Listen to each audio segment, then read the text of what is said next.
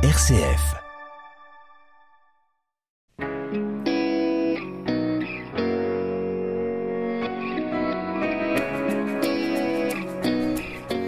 Bonjour à tous, mais que se passe-t-il depuis 70 ans? Quelques décennies, la chute de la pratique religieuse est inédite en France. Le nombre de croyants est passé sous la barre des 50%, les baptêmes s'effondrent, les mariages fondent comme neige au soleil et les ordinations deviennent un événement rare dans les diocèses. Il y a encore peu de temps, le séminaire dans lequel se trouvent aujourd'hui les studios de RCF Anjou comptait des centaines de séminaristes. Aujourd'hui, ils sont neuf en formation et voilà longtemps que nous n'avons pas vécu d'ordination dans notre bonne cathédrale Saint-Maurice. Comment on en est arrivé là en si peu de temps? Le phénomène est-il irréversible? Comprendre la chute du catholicisme en France, c'est le sujet de notre émission d'aujourd'hui. La foi en débat, Raphaël Delacroix sur RCF Anjou. Bonjour Père Jean-Baptiste Hédard. Bonjour Raphaël, bonjour à tous et à toutes. Doyen de la faculté de, la théolo- de théologie de l'Université catholique de l'Ouest. Merci d'être avec nous. Bonjour Père Bertrand Chevalier, Bonjour. recteur du euh, célébrissime sanctuaire de Béhuard. Oui, oui, bien entendu. Allez. connu dans le monde entier. Faut- Faut-il rappeler que l'Angélus de midi, on le doit à, à la, à la chapelle Exactement. de Béhuard, on, a, on en a déjà tellement parlé. Aujourd'hui, c'est pas de cela qu'on parle. Alors, si vous le voulez bien, je vais évi- évidemment tout de suite vous laisser la parole. Je vais quand même vous rappeler quelques chiffres et quelques statistiques sur la pratique religieuse que j'ai trouvées euh, auprès de l'INSEE, de l'IFOP ou de la Conférence des évêques de France. En 2023, 44% de la population déclare croire en Dieu. Euh, c'est une c'est une nouveauté depuis 2021 parce que c'était la première fois qu'on qu'on passait sous la barre des 50%, et ça c'est toute religion euh, confondue, sachant que faut atténuer un petit peu ce chiffre puisque euh, la progression de, l'islam, chez qui la pratique religieuse est, plus forte que les, les catholiques, vient un peu tempérer euh, ce chiffre. Chez les catholiques, on est passé de 400 000 baptêmes en 2000 à 90 000 en 2020, 62 000 confirmés en France, euh, toujours en l'an 2000 et 26 000 en 2020, 120 000 mariages contre 23 000, et puis on tourne autour de 80 ordinations en France ces dernières années. C'est à peu près stable, mais euh, pour vous donner un ordre d'idée, en 1945, il y avait 1500 ordinations en France. Et puis enfin, comme je vous le disais en introduction, on est passé de euh, 70% de Français qui se disaient catholiques hein, dans les années 80 à 30% aujourd'hui. Et pour terminer, euh, on parle de 3 à 4% de Français qui se rendent à la messe régulièrement. N'en jetez plus. Euh, je pense qu'on a, on a assez donné de, de chiffres. Enfin, le constat, il est assez simple, euh, clair. Le catholicisme s'effondre. En France, ça au moins c'est clair. Euh, évidemment, la question est complexe, les causes euh, multiples. Mais alors, pour vous, c'est quoi la principale raison de ce décrochage? Est-ce que euh, il faut déjà aller chercher du côté de, l'histoire, Révolution française, les fameuses euh, en 1905, euh, euh, aidez-moi, Séparation de l'Église oui, oui, mais les avec inventaires. les inventaires. Voilà, merci. Mhm. C'était le mot que je, je cherchais. On- est quand même allé euh, sortir des, des religieux de leur de, de leur couvent, donc c'était pas rien. C'est quoi, à votre avis, la, la principale cause, Père Bertrand? La principale cause, c'est comme, comme dans la bénédiction du mariage, on dit que les soucis ne vous accablent pas et que le bonheur ne vous éloigne pas de Dieu. En fait, on a été dans une société du consumérisme. Alors, c'est simpliste, hein, ce que je veux dire, mais et en fait, une société qui s'est, au- qui s'autosuffit, qui a plus, euh, les besoins sont devenus des besoins terrestres, et euh, on est dans une société du plaisir plutôt que du bonheur. Enfin, c'est une analyse très euh, primaire. et- et la religion catholique, c'est pas une euh, c'est pas une religion du bonheur Ah ben, si, justement. Si. Mais justement, Mais elle est là. qui qui un bonheur sans plaisir Non, parce qu'en fait, justement, le bonheur n'est pas une succession de plaisirs. Et l'Église, elle invite, le bonheur, c'est quelque chose qui se construit, qui est exigeant, qui est difficile. On est aussi dans une société où la communication, on n'a jamais eu autant de solitude. On n'a jamais, la première cause de, de suicide chez les jeunes de moins de 25, les, chez les jeunes de moins de 5 ans, la première cause de mortelle, c'est le suicide. Ça veut dire qu'on est quand même dans une société qui est en grande difficulté, ça c'est clair, et en difficulté de sens. Et donc, euh, ça peut, c'est très bateau ce que je vous dis, mais on est dans une société qui, en fait, du point de vue de, de, enfin, de, de tout le sens, du bon sens ou de plein de choses, en fait, est en train de, de se déliter. Alors après, euh, on peut en faire un tableau noir comme le charbon. Il y a quand même aussi des zones qui sont des zones éclairantes et des zones qui, qui sont là aussi pour d'espérance. Alors, On en sans être fou. On en parlera évidemment tout à l'heure. On va essayer de terminer cette émission par des touches d'espérance. Pour l'instant, on fait encore un peu le constat et les raisons du constat. Père Jean-Baptiste, euh, euh, consumérisme, matérialisme, vie, vie plus facile. Euh, est-ce que et c'est vrai qu'on connaît de, en quelques décennies de progrès extraordinaires sur ce plan-là. Est-ce que est-ce que c'est une explication? On a moins besoin de religion quand. Philon d'Alexandrie le disait déjà en son temps. Euh, Philon d'Alexandrie le disait déjà en son temps, donc euh, c'est un, élément euh, certain. Ce n'est pas le seul. si on veut éclairer et compléter cela par un regard un peu historique et sociologique, un des facteurs importants a été après la Seconde Guerre mondiale l'exode rural, le fait que les gens ont quitté leur campagne, ont quitté leur village, où la pratique faisait qu'on se retrouvait à l'église, on se retrouvait autour de l'église, sont arrivés dans les banlieues, dans des villes nouvelles, où parfois les églises, ou même souvent les églises n'existaient pas, loin de leur cadre familial, et, là vous avez eu une première rupture euh, qui s'est opérée dans les années 50, 60, euh, les, les, enquêtes sociologiques le montrent. Non, mais les villes, les villes, euh, on, en, on en connaît depuis de, des siècles. C'était peut-être moins importante, mais enfin, c'est pas parce que vous êtes en ville que vous pouvez pas avoir d'église. C'est le, le, changement, le passage du village à la ville. Les villes, les villes, c'est pas nouveau. Euh, c'était pas, attention, on n'avait pas les villes comme on a aujourd'hui. C'était pas aussi développé, aussi important. La population n'était pas aussi nombreuse. Euh, il y avait voilà donc si vous voulez c'est ça ça a été une première euh, je crois qu'il faut pas remonter à la Révolution française où euh, ça, ça, ça a des, des, des, échos. On a encore aujourd'hui des échos entre les zones bleues et les zones blanches. Euh, euh on voit des coins qui sont plus ou moins pratiquants et on peut trouver des traces liées à l'histoire les inventaires aussi, euh, mais le 19e siècle a été un siècle très religieux en France, mm. avec une vitalité de l'Église de France, des missions. Euh, voilà, la, la, Révolution n'a pas mis ça à bas. Euh, par contre, je pense que, euh, mais ça complète. Hein, c'est vraiment, c'est vraiment après, après la guerre en fait que ça se casse la figure. Hein. Après la guerre. Euh, peut-être déjà des éléments avant, mais après la guerre, euh, dans les années 50 et 60, euh, il y a un, un décrochage. Mais, mais il y a, voilà, c'est, me semble-t-il, c'est un des éléments. Ça ne suffit pas. En, en fait, dans le diocèse d'Angers, c'est un peu particulier. Là, dans l'histoire des communautés religieuses, par exemple, euh, il y a des congrégations qui ont été créées au 19e siècle, etc. Euh, là où il y a eu le plus de novices, le plus de novices, l'année où il y a le plus de novices dans l'histoire de ces congrégations, c'est 1956. Il y avait 40 novices à la Pommeraye, à la salle de Vier. Ça, on rentrait par...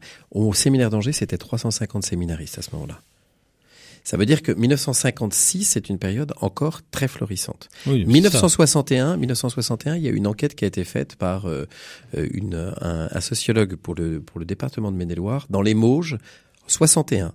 Dans les Mauges, pratiques religieuses, 98% de pratiques religieuses hebdomadaires.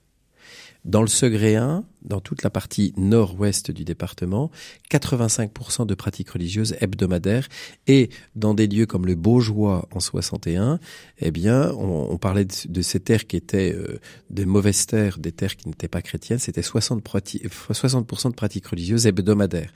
Et donc ça veut dire que l'effondrement, il est venu aussi avec un point très simple. Moi, dans ma dans ma propre famille, ma maman, euh, elle est elle est née en 1948. Il n'y avait pas de CEG il n'y avait pas de collège. Euh, en fait, les collèges n'existaient pas à la campagne. En fait, euh, quand on sortait de l'école à l'âge d'une dizaine d'années, un peu plus, eh bien, on, rentre, on, avait des pour les garçons, on repartait tout de suite travailler à la ferme ou devenaient ouvriers très très tôt ou apprentis, et les, les, jeunes les jeunes femmes souvent pouvaient avoir soit un métier rapidement, soit elles étaient en fait, elles faisaient ce qu'on appelait l'école ménagère. Dans les années, tout début des années 60, il y a la création des collèges, une ouverture aussi, et des collèges publics. Et en fait, il y a, il y a aussi une évolution qui fait qu'on prend une distance, euh, comme euh, disait le, père Jean-Baptiste, c'était effectivement, on prend une distance face à une société qui est une société traditionnelle, une société aussi on comprend plus parce qu'il y a des choses qui sont plus tout à fait logiques, où il y a des exigences. On est encore à l'époque, à l'époque des relevailles, où une femme qui vient d'accoucher doit se mettre à genoux au pied de l'église euh, pour être réintégrée parce qu'on est dans une période aussi de mutation. On voit bien qu'il y a des choses qui sont plus tout à fait cohérentes. Face à un monde qui est en pleine évolution, est-ce que on, on, suit le monde euh, où en fait la notion de plaisir, justement après la guerre, euh, où il y a eu tellement de restrictions, euh, et, ou alors on reste dans une dans une église qui est extrêmement exigeante et presque rétrograde presque. On a parlé de, de consumérisme, matérialisme, d'exode rural, puisque vous venez d'apporter Père Bertrand. Euh, il y a aussi, euh, j'ai demandé à ChatGPT ce qu'il en pensait. Euh, et lui, il me dit que euh, il y a aussi euh, la connaissance plus vulgarisée, autrement dit le, le, savoir qui maintenant est beaucoup plus développé. Et quand on sait plus, ben on a moins besoin de croire en Dieu parce qu'on explique plus rationnellement les choses. Euh, Qu'est-ce que vous pensez de, de, ça? En gros, le progrès scientifique et le progrès de la connaissance serait euh, ben, viendrait un peu nuire à, à, à la pratique religieuse. D'accord ou pas d'accord? Sous-entendu, euh, ça veut dire que la religion, c'est un peu pour, euh, pour les gens pas intelligents. Hein. Oui, c'est ChatGPT, c'est, on va dire. Euh, non, mais ça, ça, ça, reflète, si vous voulez, quand même la pensée de certains. De certains. Qui de disent que plus Alors, on explique les choses rationnellement, moins on a besoin de religion. Oui, il faut, il faut corréler cela aussi avec la, le, le degré de formation du clergé. Euh, si le clergé euh, avait un degré de formation qui permettait d'accompagner ce progrès euh, au plan de la société, au plan des connaissances, je ne pense pas que pour les, les, personnes qui avaient affaire à ce clergé-là, ça soit un problème. Si le clergé restait avec une formation insuffisante, ne sachant pas répondre aux questions et aux attentes des personnes, ça pouvait le devenir. En faire un facteur majeur, non. Un facteur local dans certains lieux, peut-être sur certains points, peut-être. Peut-être, mais j'ai pas d'éléments suffisants pour l'abbé Chevalier, qui est bien plus savant que moi, saura peut-être nous éclairer. euh, ok, euh, on est plutôt dans, dans, de la sociologie finalement, une espèce d'érosion liée un peu à une évolution de la, de la société. Pas que, pas que. Il y a quand même un truc, c'est les chiffres, l'effondrement est tellement violent, oui. brutal et rapide mmh, mmh. que euh, on se demande comment ça. ça, ben, ça Guillaume Cuchet, Guillaume Cuchet, dans son étude, note en, un, un effondrement du sacrement de la confession, qui est un très bon repère, euh, puisque c'est le sacrement de la conversion, euh, en septembre 64, entre juin et septembre 64, qui correspond à la disparition des billets de confession, c'est-à-dire au moyen de contrôler est-ce que les gens se confessaient ou pas. Hein. Et à partir du moment où il n'y a plus le contrôle, et puis où le clergé euh, c'est aussi un élément qui joue. Hein. Euh, on, on, parle des, des, pratiquants, mais euh, quelle a été l'évolution du clergé, l'évolution idéologique du clergé dans ces années-là? Quand je dis idéologique, c'est au sens euh, général du terme, c'est pas au sens péjoratif.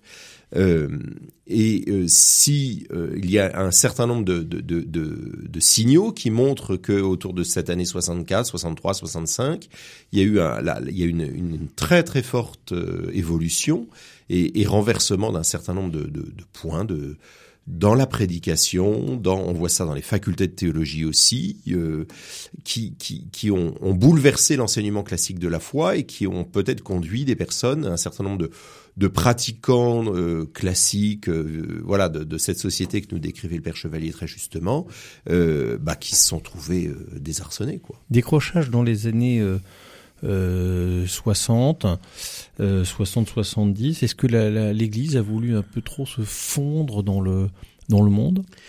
Père Bertrand? Alors oui et non. Et après, il faut vraiment, là aussi, il faut, il faut jeter un coup d'œil en arrière. Après, il faut pas faire comme la femme de Lot, qui en fait s'est apesantie sur son, passé. Elle est devenue une colonne de sel. Mais il faut juste, pour, pour construire l'avenir, il faut connaître son passé. Je, je, à un moment donné, il faut comprendre pourquoi ces jeunes qui sont rentrés au séminaire, très nombreux, après la guerre d'Algérie, par exemple, qui vont sortir comme prêtres dans les années 70, ils ont vu des choses où on se dit mais l'Église elle est complètement dépassée. Moi j'ai vu des, des, des euh, quand j'étais jeune, tout jeune euh, prêtre et séminariste, j'ai vu des vieux prêtres qui, dans les Mauches, quand ils, étaient, ils arrivaient comme jeunes vicaires à 23 ou 24 ans, très jeunes, ils sortaient frais moulus du séminaire, euh, en fait, euh, ils, avec un curé qui était maître dans la maison. C'était au bout de la table. Il arrivait un peu tard, le, le, le jeune vicaire, ce qu'il avait causé à la sortie de la messe. Et le curé, qui était maître, disait à la bonne, de, de, du, du, à la bonne de la, du, du, du presbytère en disant Vous lui donnerez là où j'en suis rendu. Et j'ai entendu des prêtres qui ont dit, en tant que jeune prêtre, c'est-à-dire que comme il arrivait en retard, bah, il pouvait pas avoir l'ensemble du repas. Et j'ai entendu ce, ce, prêtre qui avait plus de 80 ans dire, moi, le dimanche après-midi, j'avais faim, je prenais mon vélo pour aller chez mes parents, pour aller chercher du ravitaillement, pour manger convenablement, parce qu'il y avait comme un, une, une, une, enfin, une puissance. Et un autre cas, par exemple, quand il y avait des sépultures autrefois, il y avait des sépultures première classe, deuxième classe, troisième classe. quelque chose qui n'était pas qui était pas ajusté.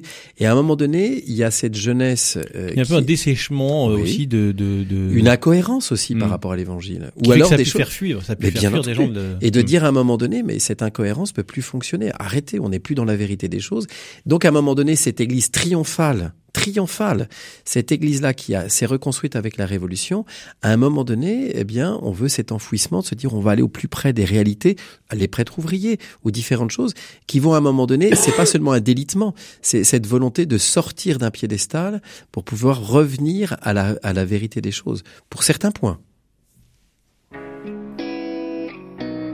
La foi en débat, Raphaël Delacroix sur RCF Anjou. Et nous sommes toujours en compagnie du père Jean-Baptiste Hédard et du père Bertrand Chevalier. On essaie de comprendre pourquoi en quelques décennies le catholicisme s'est effondré. On parle euh, effectivement hein, de, de, de, de, ces années euh, post-première, euh, deuxième guerre mondiale. Pardon. Alors on, on a aussi ce qu'on a appelé la, la, crise de la transmission. Il y a eu des, des parents, des grands-parents, tout à coup, eux qui étaient fidèles, pratiquants, ben, brutalement, en une ou deux générations, on va plus à l'église.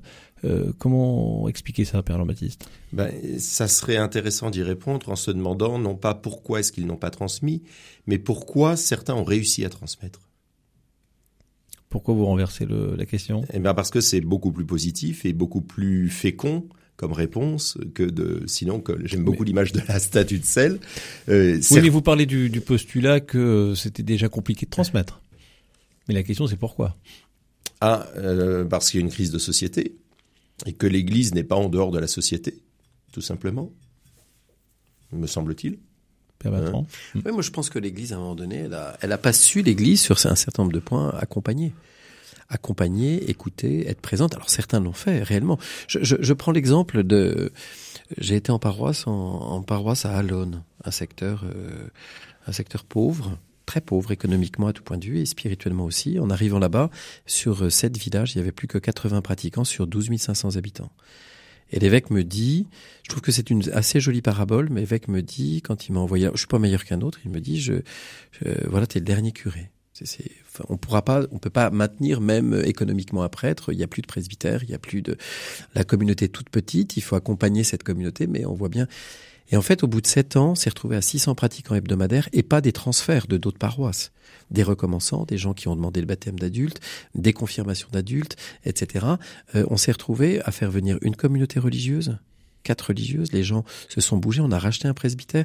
Ça veut dire que d'une communauté qui était considérée comme perdue, il y a quelque chose qui s'est. Donc la question, c'est aussi comment l'accompagnement des prêtres, un, un, une situation qui, moi, je sais bien que mes confrères sont pas tous d'accord avec moi, mais par exemple, l'accompagnement des défunts, les sépultures par exemple. On a abandonné les sépultures. Alors on va dire oui, mais on n'a pas le temps. Mais un prêtre, euh, sa place, c'est aussi d'être à l'église. C'est là aussi où il accompagne. Dans le lieu, concrètement. Qui est-ce qui va aujourd'hui au cimetière? Accompagner euh, les défunts pendant des obsèques, c'est pendant des, une cérémonie à l'église, c'est très bien.